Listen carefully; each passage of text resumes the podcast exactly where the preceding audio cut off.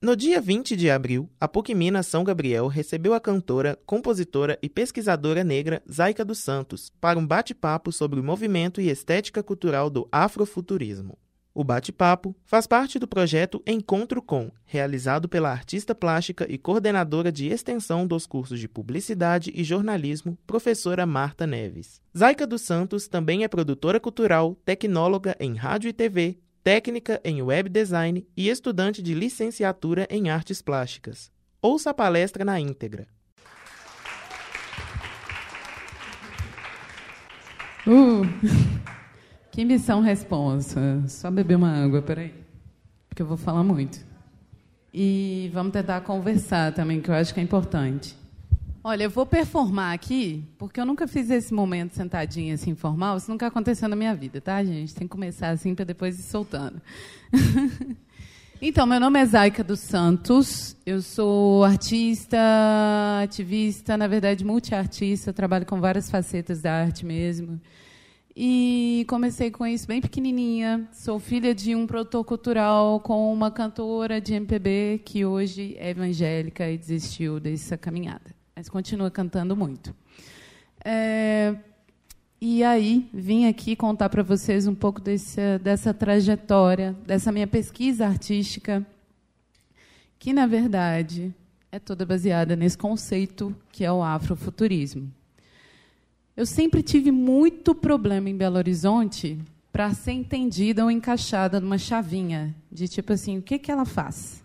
Ah, mas ela é do hip hop, ela canta rap, mas aí no rap a galera, nossa, não, essa coisa que você faz aí balança rabo demais, não pode. A gente tem que falar de um processo histórico, político, mas às vezes sem trabalhar essa coisa do corpo. Pô, mas eu tenho uma corporalidade, eu não posso negar isso, né? E isso para mim é muito importante. Como lidar com isso? Então, nesse processo todo, foi, fui me entendendo artisticamente até chegar nesse lugar do que, que é o afrofuturismo. E aí, tem uma coisa que é muito recente. Todo mundo viu aí, ouviu falar daquele filme Black Panther, que é o Panteras Negras? Desde que esse filme ele estreou, o tanto de jornalista, o tanto de, de pessoas que têm me, me procurado para explicar esse conceito, tanto eu quanto o Fábio Cabral. Aí eu acho que é importante anotando os nomezinhos, hein? Para quem está interessado em saber quem são as pessoas. Tanto eu, o Fábio Cabral, a Quênia, que são duas figuras lá de São Paulo, né? É, nós somos as três figuras aí que estão sendo mais procuradas para poder falar sobre esse conceito. O Fábio Cabral, ele é escritor, tá?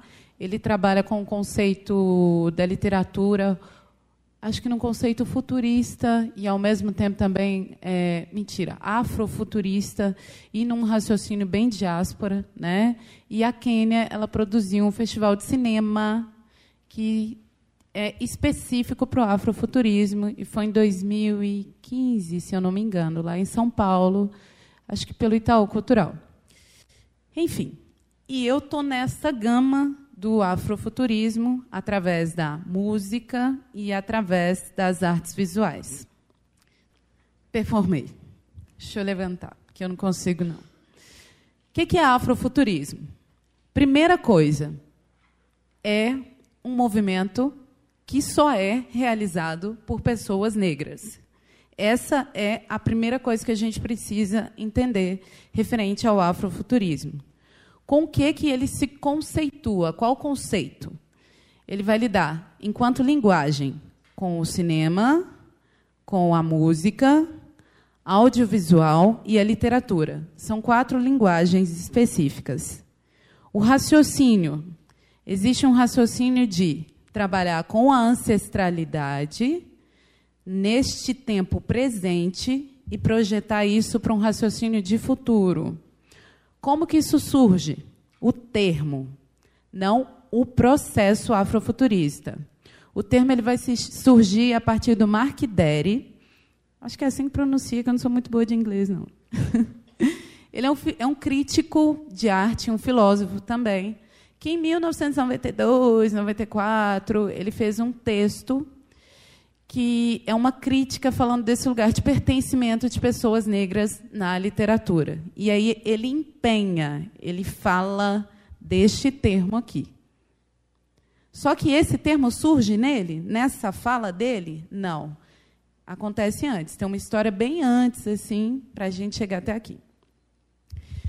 Então, num raciocínio mais geral, seria isso. Aí existem duas separações: o afrofuturismo na afrodiáspora. Alguém sabe o que é afrodiáspora? E o afrofuturismo, afrofuturismo na África negra. Porque, né, gente, existem várias Áfricas, ok? Pode passar para mim, por favor.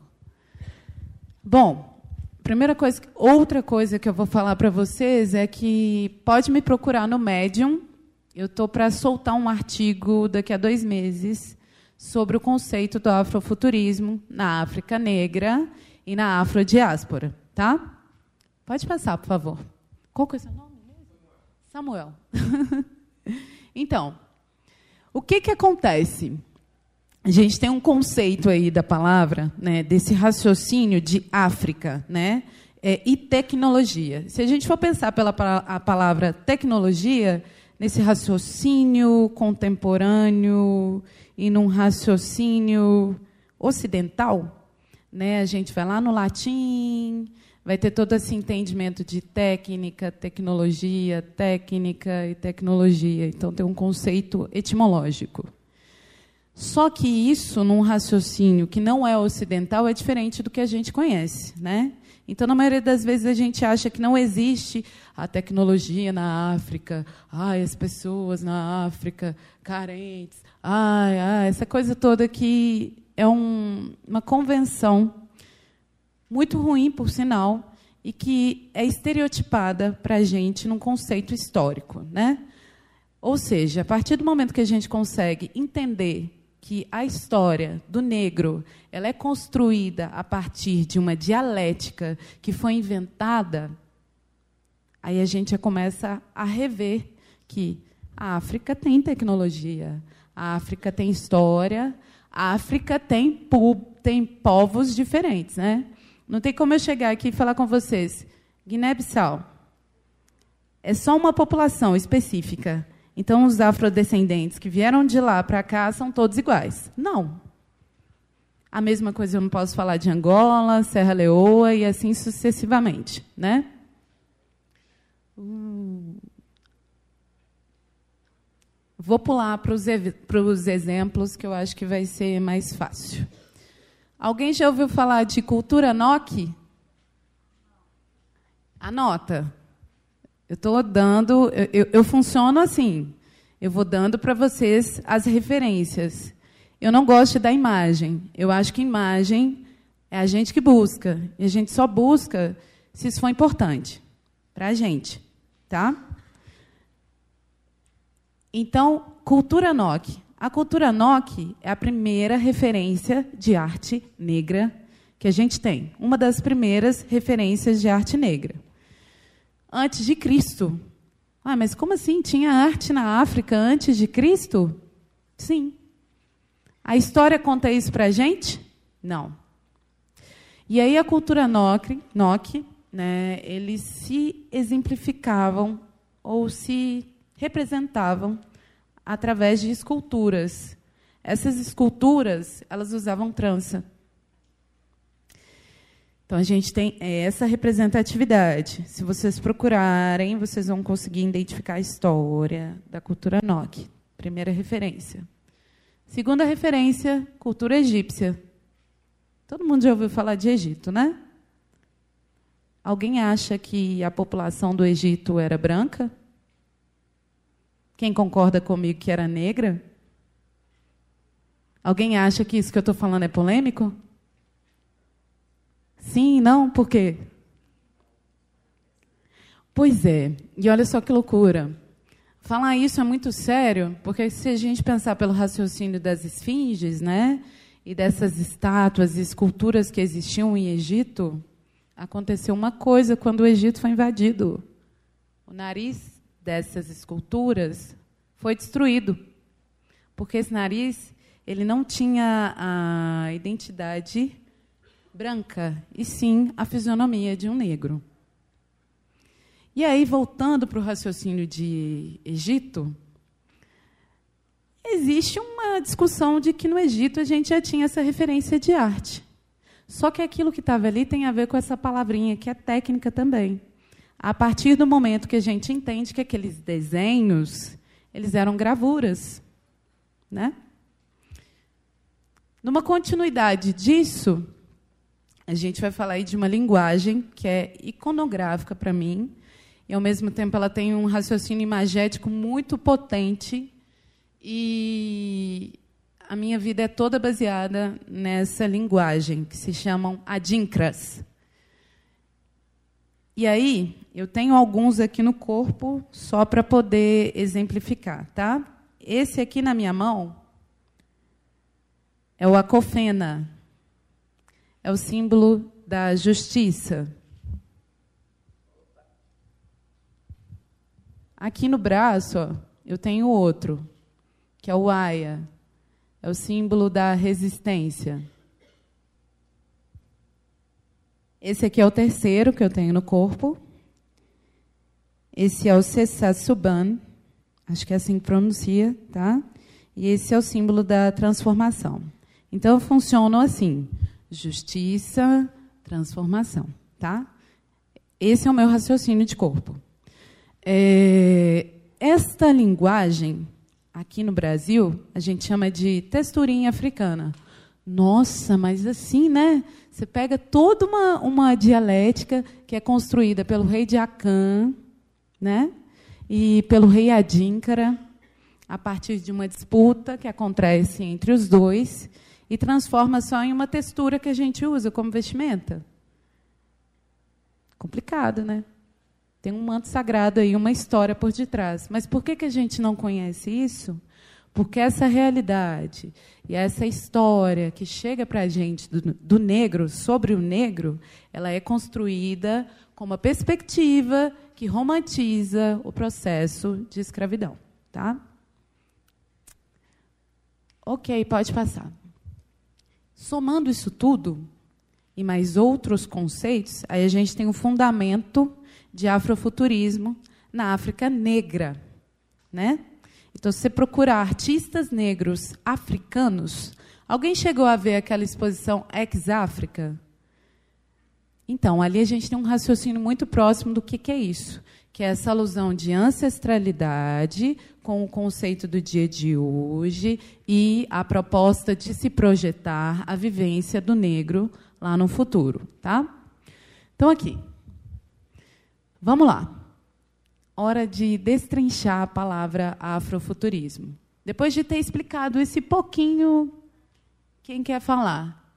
Que acha que é? O que, que vocês acham que é? Vamos lá, gente, pode interagir. Se a gente dividir aqui a palavra, tem duas, né? Essa aqui significa o quê? Hã? Pode falar, gente. Não fica com medo de certo, errado, que não existe isso aqui, não. Vamos lá, Store, chuva de ideias. O que vem da África? O que mais? Pode falar, gente. Cultura negra. O que mais? E aí? Mais alguma? Hã? Afrodescendente. Isso aí. Mais alguma? Mudei a chavinha. E aqui? Perspectiva de futuro. O que mais? Futuro mesmo. O que mais? Tecnologia. Que mais? Ficção científica. Ok. Então tá. Ah, olha só. Vocês puxaram aqui nessa chavinha aqui, futurismo, ficção científica e que mais? Projeção de futuro, né? Então a gente vai ter esse cara aqui, ó, que vai trazer ó, um raciocínio eurocêntrico. Aí a gente tem duas falas: afrocêntrico em um raciocínio eurocêntrico de uma construção, tá? De futuro a partir da fala dele. Ele se une a vários artistas, e esses artistas se tornam pesquisadores e, quer dizer, eles são pesquisadores e artistas e eles começam a rodar o mundo fazendo o quê? Descobrindo o que não está nesse conceito eurocêntrico. E a partir da perspectiva deles, dele e desses amigos deles, é que a gente começa com uma coisa que é construir uma história de África que não é real. Que é uma projeção a partir de uma mistura de imagens ligadas ao conceito eurocêntrico de se estudar arte também. Nossa, mas a arte ela vai interferir em tudo quanto é lugar assim? Vai. Olha que loucura. Vai interferir sim. As ilustrações, os livros de história, tudo que a gente tem, tem esse raciocínio de arte eurocêntrica. Então, a partir do momento que você vê ali um negro no processo de escravidão, servindo, sorrindo, é uma construção estética, imagética, que coloca na cabeça da gente que foi tudo lindo. Chegamos lá na África. Uh, vamos pular, povo, entra no navio, senta, navega, quem dera, né? Não foi por aí. Só que ao mesmo tempo, quando acontece esse processo e essa escravidão, esses negros que saíram de África e chegaram aqui, eles precisam se construir e se reconstruir nesse processo histórico. Então tá aí. O que, que é a afrodiáspora? A afrodiáspora é o agora.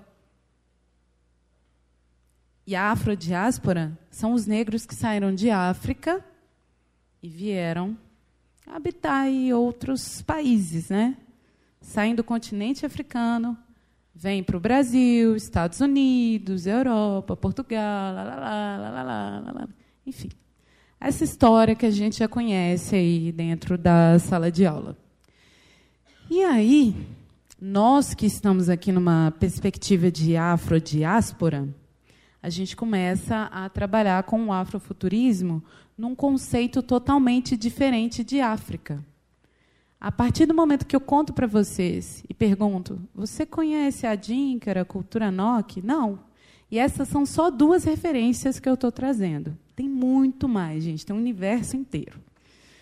Por que, que a gente conhece? Porque a gente não conhece a nossa história. Então, nosso, o nosso raciocínio de afrofuturismo, ele é construído a partir de um raciocínio eurocêntrico e desconstruído também neste lugar eurocêntrico a partir do momento que a gente começa a se referenciar num processo histórico de África. Ah, deixa eu ver, fui, fui, fui, tá. Falei disso tudo aqui, ó. Ah, aqui, ó. Isso aqui é, eu acho que isso aqui vai ajudar bastante nessa dúvida de se ser afrodiáspora, porque quando eu me aceitei assim foi um negócio muito bom, muito bonito.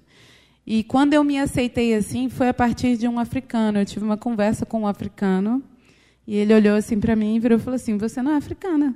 Aí eu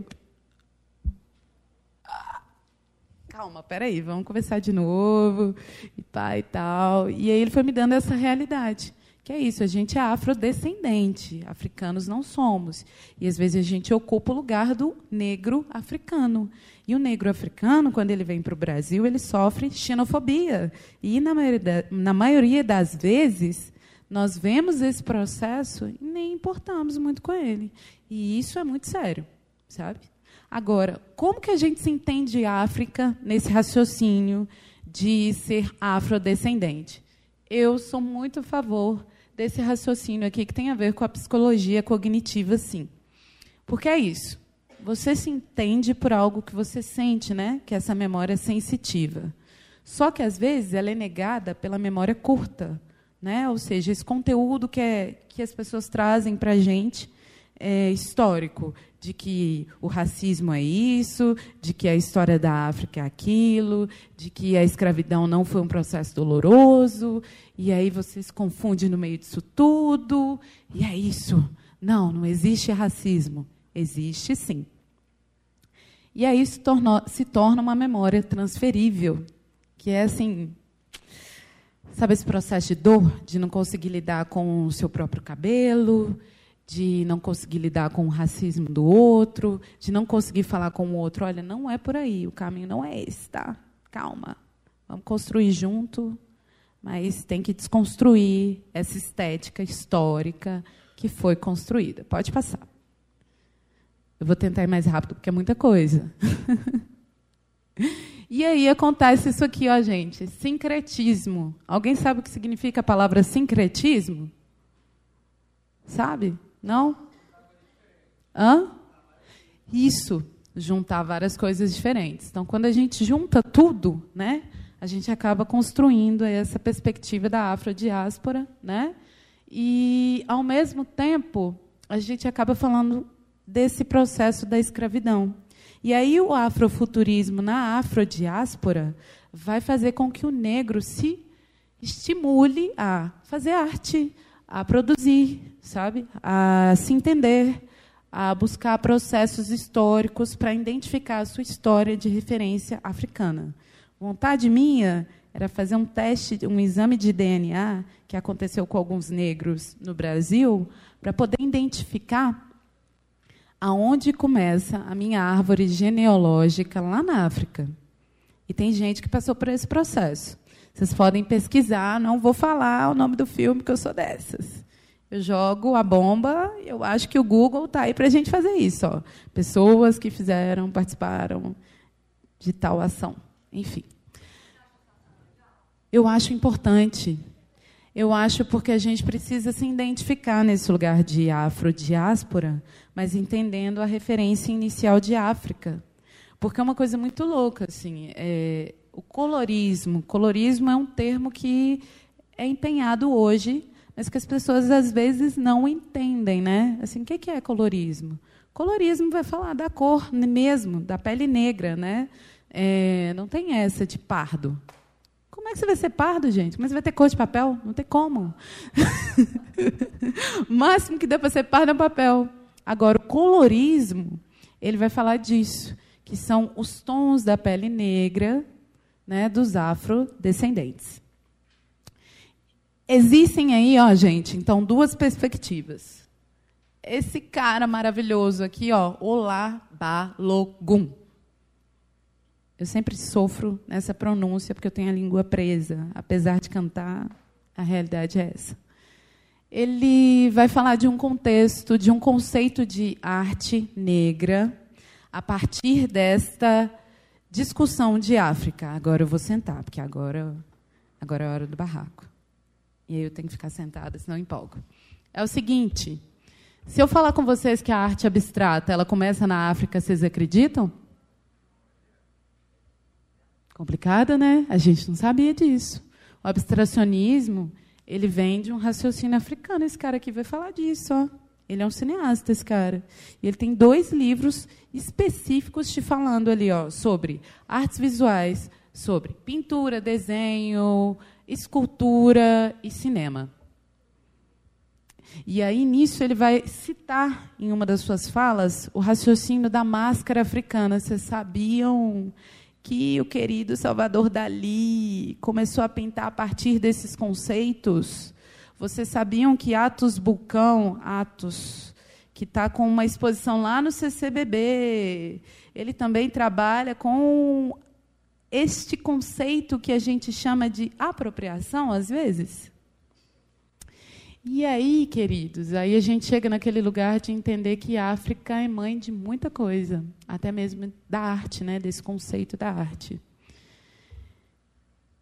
Nessa continuidade, a gente tem o Mark Derry, que é o primeiro que eu citei para vocês. E aí ele vai falar de uma perspectiva muito mais recente, muito mais atual, 1994, 1992, daí para frente.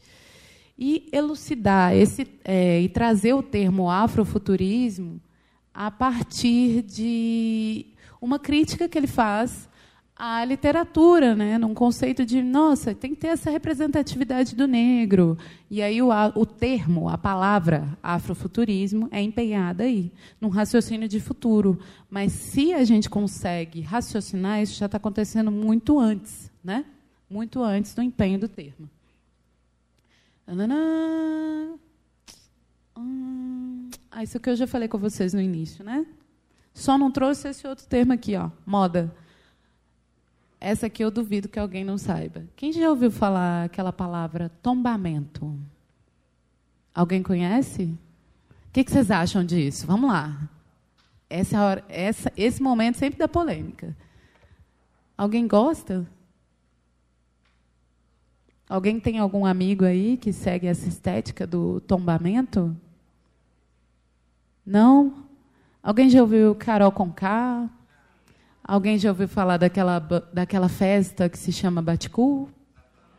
Inclusive tem uma hoje, né? Vou lá bater meu cu também. Aquelas... então, gente, olha só. Acontece um processo muito polêmico dentro da, do raciocínio do afrofuturismo, quando todo mundo traz esse raciocínio da geração tombamento. A geração tombamento é sim um conceito do afrofuturismo muito ligado a esse raciocínio aqui, ó, da moda, tá? Só que a geração tombamento não é a única referência desse raciocínio afrofuturista. Então, quando a gente fala o termo afrofuturismo, todo mundo já leva para o lugar daqui, ó, moda, geração tombamento. Até porque foi o que mais teve uma, o, a, o que teve uma visibilidade maior, né, inicialmente, assim, né? E aí a geração Tomamento vai trazer muito essa coisa da estética negra, futurista, né, que também vai estar ali em 1970 no Black Exploitation, que é uma série de filmes que foram feitos pelos Panteras Negras. Os Panteras Negras eles se uniram, o movimento Panteras Negras mesmo, com uma proposta de colocar a identidade imagética negra no meio do cinema. E aí eles começaram a criar uma série de filmes. Dentre ele, Blácula, que é o Drácula negro. Outro filme super bacana é Cleópatra Jones, que é uma mulher negra que tem dois namorados. Um é branco, o outro é negro, e ela é tipo assim uma justiceira, como se ela fosse o 007 mulher negra, saca? E tem o What's Tax, que é, para mim, o melhor de todos os filmes. É, são muitos filmes, eu só citei três, tá? O What's Tax, ele vai contar a história de um festival de música, é um documentário, conduzido só por negros. Agora, a polêmica. O que, que é o Tax? Eles chamam, na internet, vocês podem procurar assim, Woodstock negro.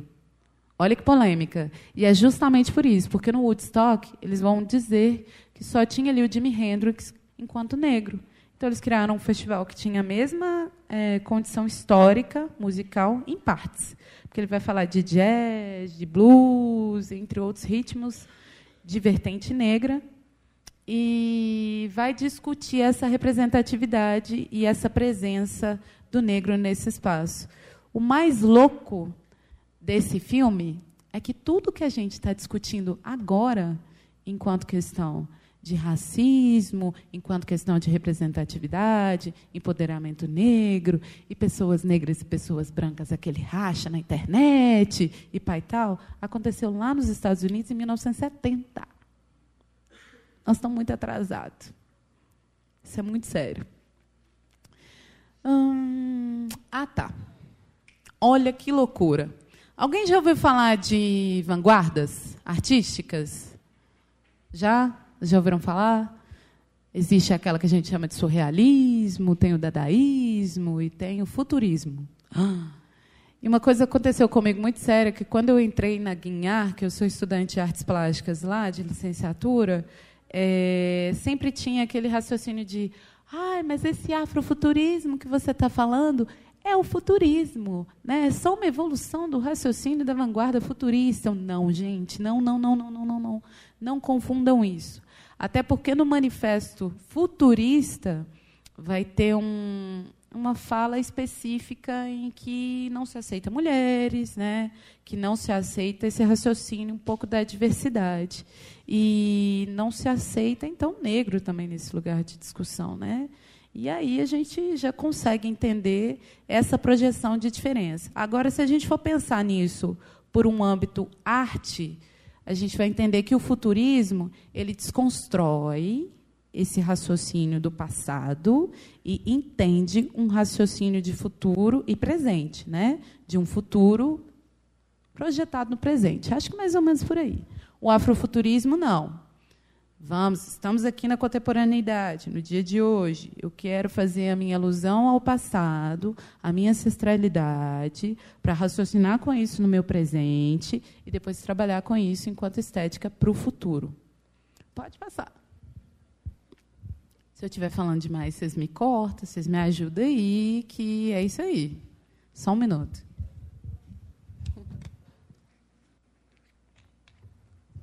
Alguém sabe o que significa a palavra multiculturalismo? Não? Olha só, acho importante para caramba, caramba anotar essa palavra.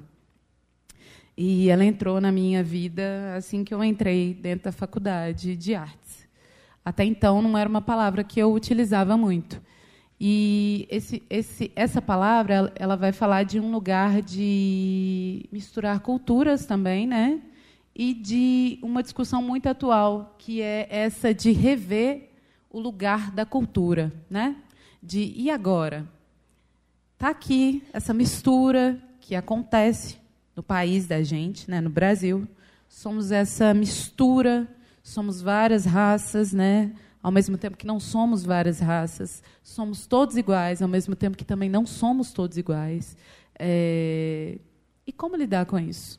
Como falar desse passado histórico que não chegou na gente? Como descobrir essa história que a gente não ouviu falar? Né? Porque eu estou falando aqui só num conceito afrocêntrico, mas é óbvio que tem outras culturas que a gente não ouve falar. E se a gente for iniciar por esse raciocínio, a gente pega os indígenas, né? E aí? Todo mundo invadiu a terra deles, né? Tanto de imigrante aqui, ó. Estamos aqui invadindo o espaço deles, mas não conhecemos a cultura indígena, né? E o multiculturalismo, ele vai falar desse lugar de se entender, de se conhecer a partir da sua história. Acho que eu já falei disso aqui, dessa globalização. Acho que eu não preciso repetir isso. Afrofuturismo da diáspora como processo. Ah, Aí que tá. Então tá. Depois de falar esse tanto de coisa, alguém acha aqui que é afrofuturista? Algum negro aqui se acha afrofuturista? Não? Sim? Não? Será que não? Aí vou voltar naquela coisa da estética e a moda. E vou começar apontando algumas pessoas que eu estou vendo aqui. Qual que é o seu nome? É. Como? Tainara, e você aqui na frente? Yasmin, qual que é seu nome aqui, ó, com um fonezinho? Ellen, qual que é o seu nome? Você que está aqui atrás, aqui, ó. É? Adriana, você? Lorena, você? Max, lá atrás, ali, ó, sentado ali, qual que é o seu nome? Os dois, aqui, ó, um, dois, um. Alex, Thiago, ok, vamos lá, vamos lá, vamos lá. Nossa, não dá para me poder identificar. Olha aqui, ó, tá escondido aqui atrás. De óculos aqui, ó, bem atrás aqui, ó. É. Edson. Acho que tem uma turma ali, ó, do lado direito também, ó, que eu estou conseguindo identificar um cantão ali, os outros estão aqui na ponta. Acho que tem até mais. Acho que talvez eu esteja nomeando e pode ter mais. Tudo isso aqui, gente, se elucida a partir de um processo de identificação histórica. Tá? É, não existe essa de. Não, fulano é isso, ciclano é aquilo. E isso é identificação histórica. Tá? E aí, às vezes, quando a gente está trabalhando com essa identidade estética, Black Power, trança, sabe? É, a gente está trabalhando muito nesse lugar histórico. E isso é uma alusão ao passado.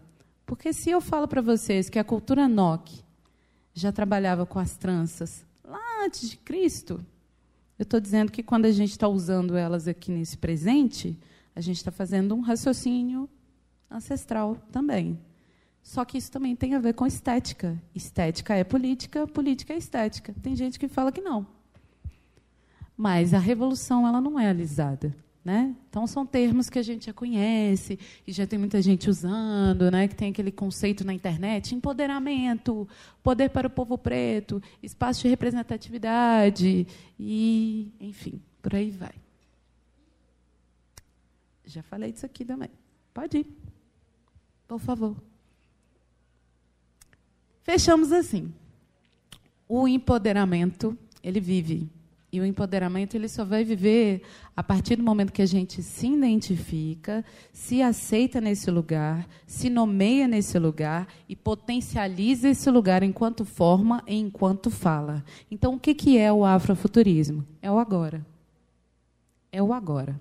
É só isso. Tá? É isso.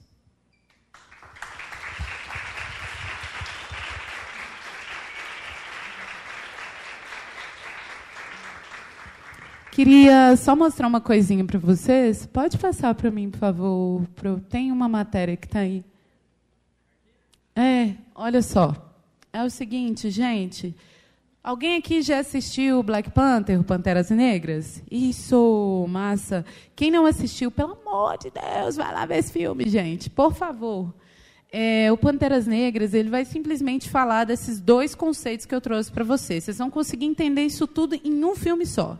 África negra e África afrodiáspora.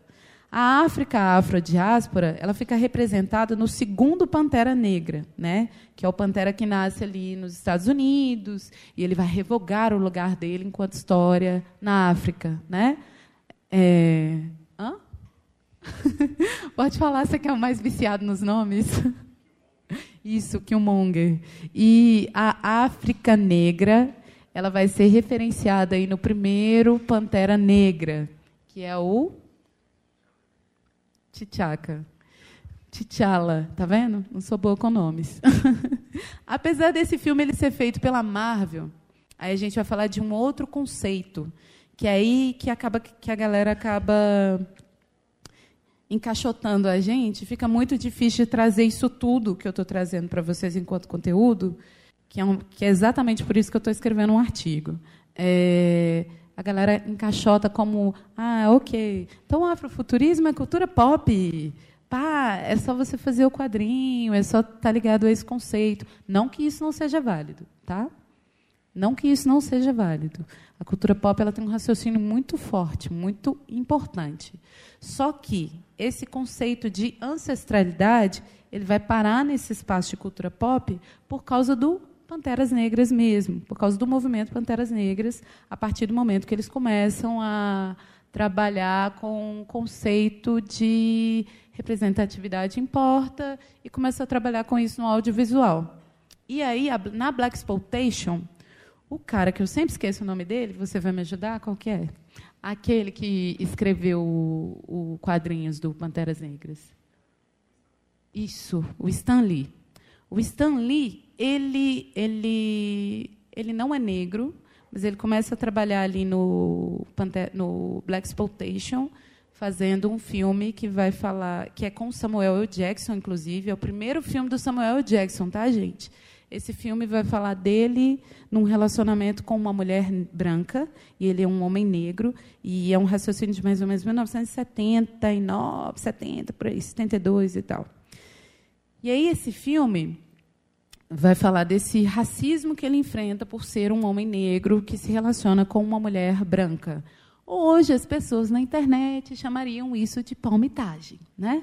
O que é um termo que eu não acho muito legal assim para se empenhar, né?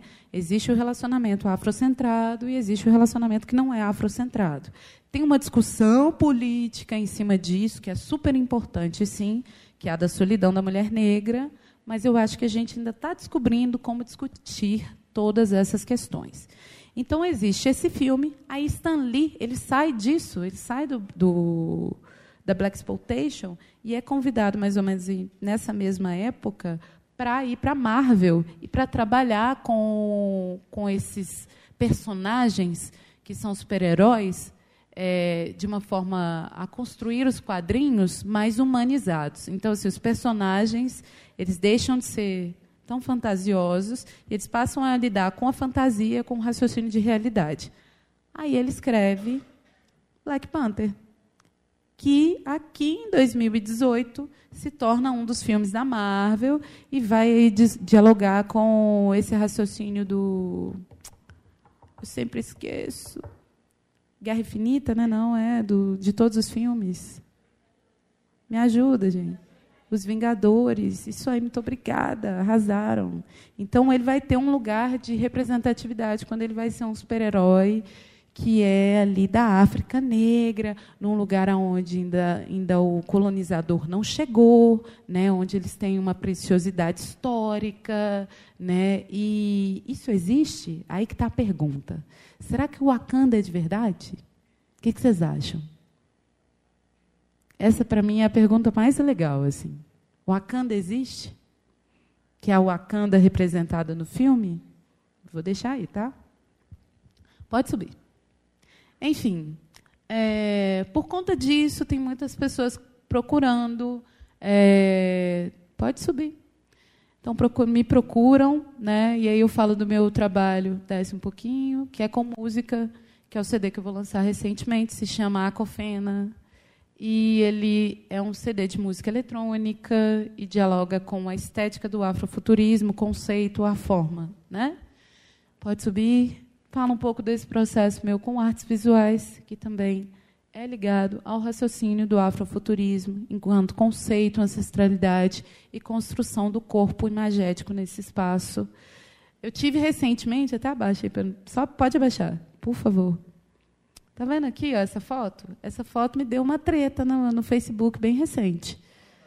É. O legal do afrofuturismo é isso.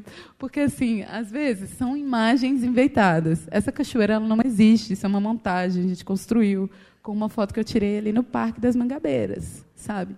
Aqui, ó, isso é no Parque das Mangabeiras. Isso é uma montagem, a gente construiu essa cachoeira. Então, eu trabalho com o imagético das pessoas, é uma imaginação. Então, tem gente que às vezes me conhece pessoalmente fica, não, porque as imaginações que eu projeto nesse raciocínio são meio psicodélicas, sabe? E é um personagemzinho, que esse aqui é meu alter ego da música, ele surgiu ali no meu quarto. E aí, depois de um tempo, eu comecei a ficar assustada, né? Porque o negócio que eu criei ali no quarto ganhou uma proporção muito grande. Quando eu estava em cima de um palco, eu falei, meu Deus do céu, lá no meu quarto, né? Coisa louca. Mas é isso. Sim, posso colocar daqui a pouquinho. Deixa, só vou contar para vocês essa história só para vocês entenderem essa coisa da realidade da ficção que existe no afrofuturismo. Enfim, uma pessoa que me conhece foi lá e perguntou: "Ah, onde que é essa cachoeira?" Eu fiquei naquela, pô, não vou poder falar que a cachoeira é de mentira, né? Vai ficar meio chato, pai e tal. Fui e falei: "Olha, essa cachoeira fica onde é a ficção e a realidade." Pô, a pessoa se sentiu muito ofendida meteu um textão no Facebook. eu fiquei preocupada de tipo assim, nossa, velho, tô, nossa, eu preciso ir lá conversar. Não, então a cachoeira não existe. então eu escrevi um tanto de coisa, no fim a cachoeira não existe. Escrevia de novo, a cachoeira não existe. E aí, na terceira, eu virei e falei assim, tem que trabalhar com aceitação também, porque é isso, eu estou trabalhando num lugar ficcional, né?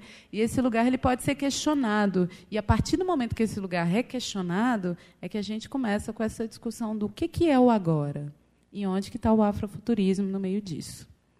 Tecnologia está aí para isso, eu acho, pelo menos. Eu gosto de usar e apropriar dos meios tecnológicos para trazer alguns auês, às vezes. Não que eu seja uma figura polêmica, mas eu acho que essas polêmicas que acontecem nesse campo virtual fazem com que a gente reflita o raciocínio da gente no campo real, que é uma coisa muito doida, né? Porque eu acho que tinha que ser o inverso, mas não funciona dessa forma. Pode subir. Enfim, é, pode parar aqui. Bom, com as fotos de nude, bloqueio no Facebook é vida, já acostumei. É, essa aqui, esse processo, é referente a um outro trabalho meu. Eu ainda não posso mostrar muito, porque tem a ver com o meu TCC. Eu até trouxe, mas eu falei, não, acho que eu vou deixar para mostrar mais para frente. É, e uma também porque eu preciso respeitar demais a imagem dessas mulheres. Eu trabalho um processo que se chama Nokia Nagô, e dentro da Nokia existe esse trabalho que é de registro fotográfico, onde eu construo esculturas. Essas esculturas elas têm um raciocínio dentro do afrofuturismo, é, e aí eu vou fotografando essas mulheres nessa imagética. Só que existe um processo que não é somente o fotografar, mas tem um conceito todo histórico, né, de construção e de percurso para que isso chegue numa imagética ao qual essa aqui é só uma foto de making off, né, ao qual a gente chega no registro final, né, de identificação, ok? Pode subir, pode ir. Aí aqui, gente, por favor, aqui é o Instagram dele. Segue esse cara no Instagram, gente. Ele tem, não, esse é o Instagram. Ele tem um blog também, ele tem um Medium também, tem muita coisa. Fábio Cabral, assim, ele já está há bastante tempo mesmo pesquisando afrofuturismo e é um cara que eu respeito muito nessa estética, tá? Nesse conceito. Sobe, volta, volta para mim. Desce, desce, desce. Quer dizer, pode descer. Mais? Não, desce. Desculpa, é de cima para baixo. Ao contrário, é que eu não sou muito boa nisso, não, tá? Que a direção. Isso, pode ir, pode ir. Vai de novo. Vai, vai. Sobe, sobe. Parou, vai devagar, devagar. Desce. Pode descer. Aí, ó, mais um pouquinho. Até apareceu um hiperlink aí para mim. Mais um pouquinho. Desculpa. Não, não é esse não. Calma. Não acelera. Respira. Fecha esse hiperlink.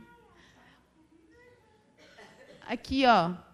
Pode, nesse aqui, ó, curadoria de uma mostra afrofuturista em São Paulo. Ok? Gente, esse é o festival de cinema que eu falei com vocês que rolou. E ele foi produzido pela Quênia, que no Brasil é a primeira a estudar o afrofuturismo, muito mais um conceito cinema a Kênia ela vai abordar também muito a linguagem a partir dessa crítica do Mark Derry. E aí ela fez essa programação que foi em 2015, né, que foi super bacana, tá vendo? Errei o banco, ó, foi a caixa. e eu acho que é super importante também entrar nesse sitezinho aí para procurar. Pode fechar, por favor. Eu acho que não, mas é muito fácil encontrar a maioria deles. É muito fácil. Eu, até, eu cheguei a trazer um, mas são 20 minutos. E aí está sem legenda, eu acho que não vai dar muito tempo assim, não. Acho que vai ficar meio corrido. Clica nesse outro hiperlink aqui para mim, ó. Não, não, aqui, aqui, aqui embaixo. Senzala High Tech, desculpa. Gente, o Senzala High Tech é uma banda que mistura o afrofuturismo enquanto conceito de música e estética também, tá? Eles são brasileiros. Um deles é o Sombra, o vocalista. Ele até teve aqui em Minas recente. O Sombra, para quem entende de rap, ele era do SNJ. E aí ele saiu do SNJ, está tendo uma carreira solo. E agora ele trabalha com esse processo que é o, musicalmente o Favela High Tech, que é muito foda, tá? Rola de mostrar um clipe também. Deixei o link aberto. Vamos, vamos para outro. Tá aí, ó, fala da Carol Conká, como eu falei com vocês, um raciocínio de estética. Pode subir, vai, vai. Esse artigo é muito bom, tá? Vai ajudar bastante. Parou? Desce, desce, desce, desce, desce, desce. Sobe mais um pouquinho, sobe mais um pouquinho. Eu que não estou te ajudando. No último vídeo aí, que tá, da Nathalie. Aí, ó. São 16 minutos. E aí, o que, que, vocês acham? Preferem esse ou um clipe? Vocês que escolhem. Depois dessa falação toda que eu fiz, o clipe, né? Então vamos lá no Senzala High Tech. Oi. Sim. Pode, deve. Com certeza. Aquilo é Deus. Tem como falar nada. Deus. Total. Sim, total. Sim, sim. Sim, total. Então, mas é porque o que, que acontece comigo? Eu faço uma leitura da Grace num raciocínio da música jamaicana, né? Nesse conceito das mulheres que começaram na música jamaicana. Até tem um processo que se chama Salto Sound System. Vai ter um evento no mês que vem, depois conto para vocês direitinho. E ela começa nesse lugar. E quando ela começa a estudar arte, ela desconstrói esse lugar. Então, em 80, ela é uma das maiores referências que a gente tem nisso. Justamente porque ela vai falar da, da, não só da música, mas ela vai falar dessa figura identitária, feminina, que é construída e vai desconstruir isso, né? E então para mim assim, é Deus. Eu faço assim, fica assim, ó. Falou Grace Jones. Super lá. Pode mostrar. O lance é que em vídeo, enquanto conteúdo, eu sempre trago muito para um lugar de Brasil, porque a gente consegue identificar com muita facilidade essas referências fora do Brasil. Só que no Brasil a gente não consegue. E às vezes esses artistas eles são muito acessíveis, sabe? Estão aqui, ó, e a gente não tem uma proximidade deles. Pode mostrar, dá o playzinho aí, parei de falar.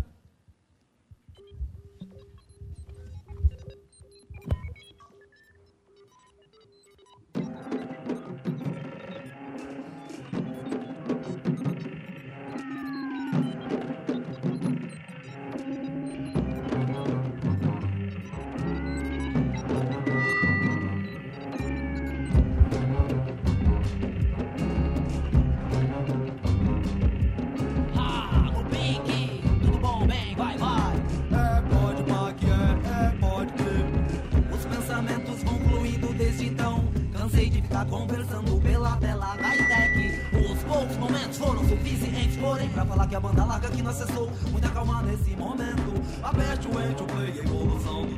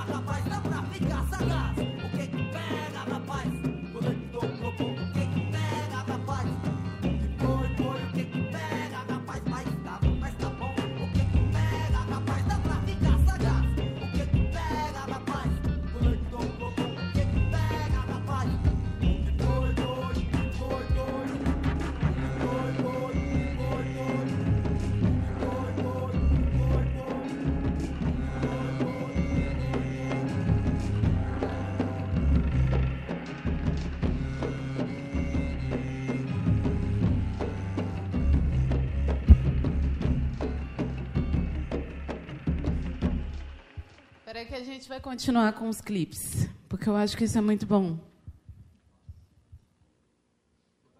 Pode colocar no YouTube que vai ficar mais fácil. E aí todo mundo vê aí bonitinho. Eu vou mostrar. Eu prometo que eu não vou fugir de fazer isso não. Às vezes eu fujo. Gente, esse aqui é um rolê muito semelhante a Baticu. Eu queria mostrar o Sunroom, mas eu não estou conseguindo. Eu acho que é bem legal para a gente sacar isso enquanto conceito estética.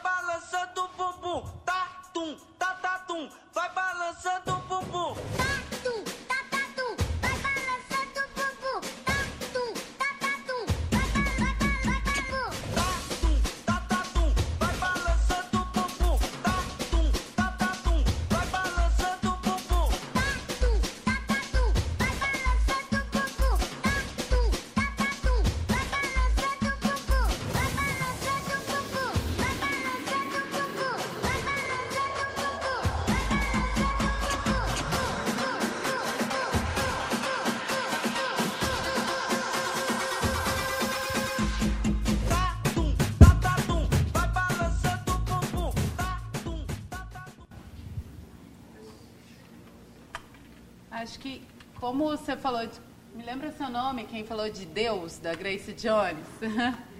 Adriana, eu acho que é bem bacana a gente ver um clipe da Grace Jones que é muito nessa estética, que é este famosão aqui, ó, clássico. Ele é de 1980, se eu não me engano. It is the original breath. It is the whisper of unremitting demand. What do you still want of me, says the singer? Ladies and gentlemen, Miss Grace Jones slave to the rhythm.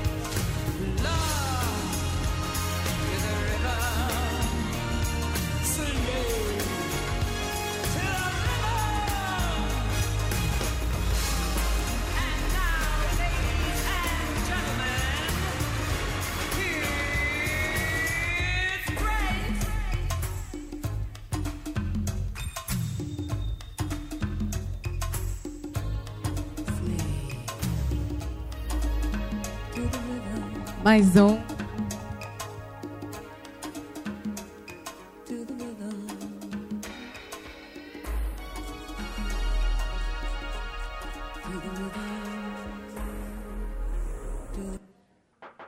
Eu vou mostrar mais esse. Eu prometo que o último é o meu e parou.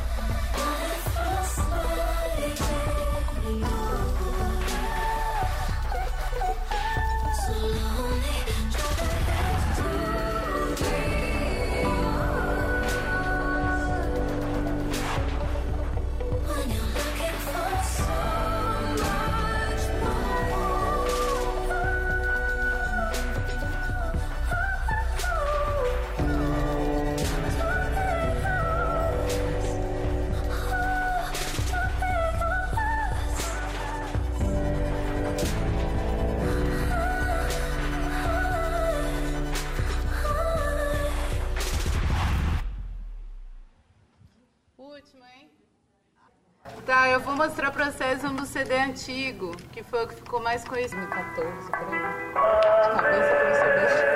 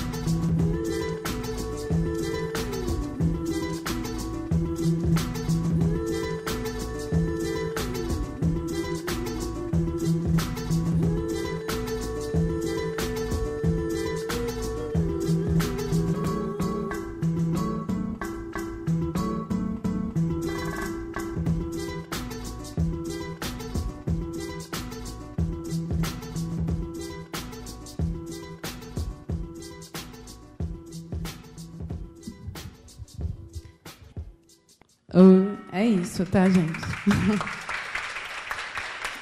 Obrigada. Bom, é isso. Acabou. Boa noite, Zaica. É, eu tenho uma dúvida. Eu queria saber se as religiões de matriz africana entram na discussão do afrofuturismo. Então, elas entram, sim, num raciocínio de ancestralidade, né? É, a gente não... a gente não pode falar que a religião ela deixa de ser religião. Ela é religião, religião de matriz africana. Mas quando a gente faz alusão a orixás, né? E começa a contar esse processo histórico deles, envolvido no meio disso, aí sim, aí o afrofuturismo ele ganha uma gama nesse lugar. É, só que a gente faz isso com muito cuidado também, né? E com muito respeito a esse lugar que é imagético também e que também é dos orixás, assim.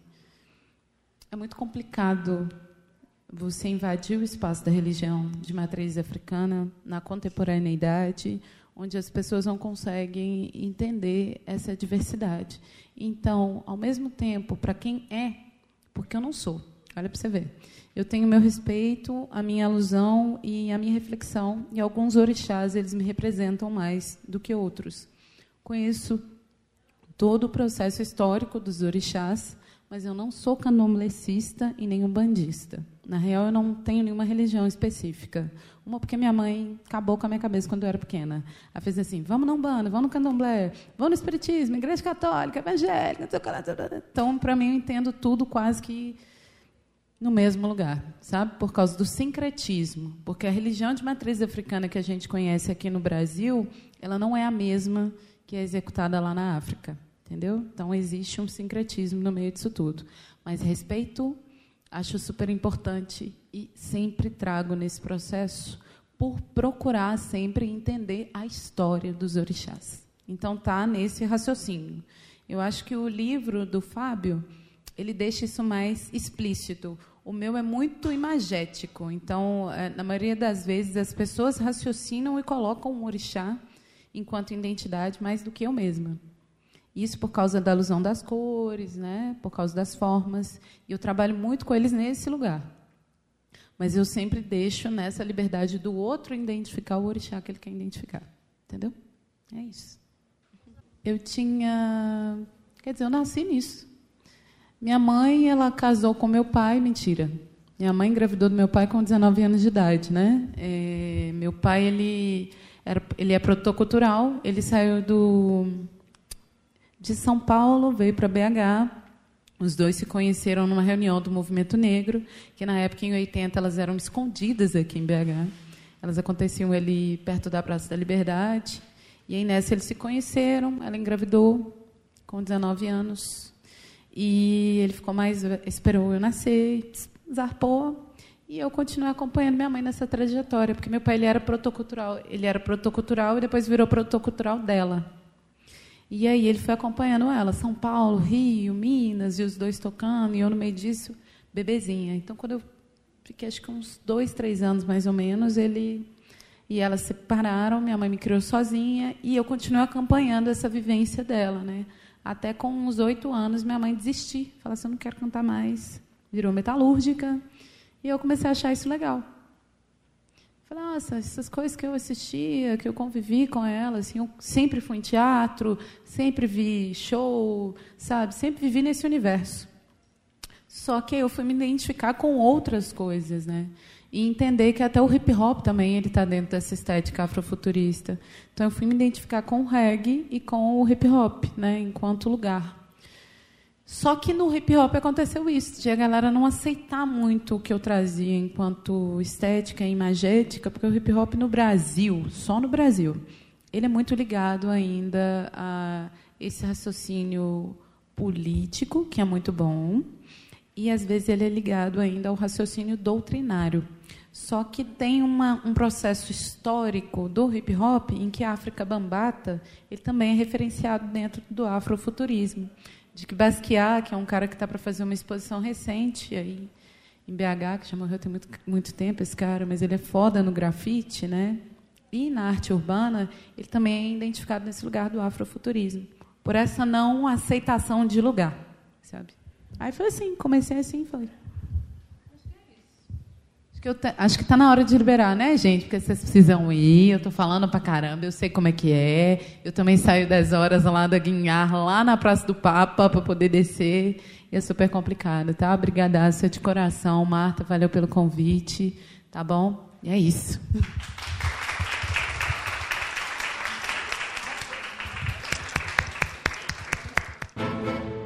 Essa foi uma produção do Lab SG para a Rádio Online PUC Minas. Ouça mais em fca.pucminas.br barra rádio.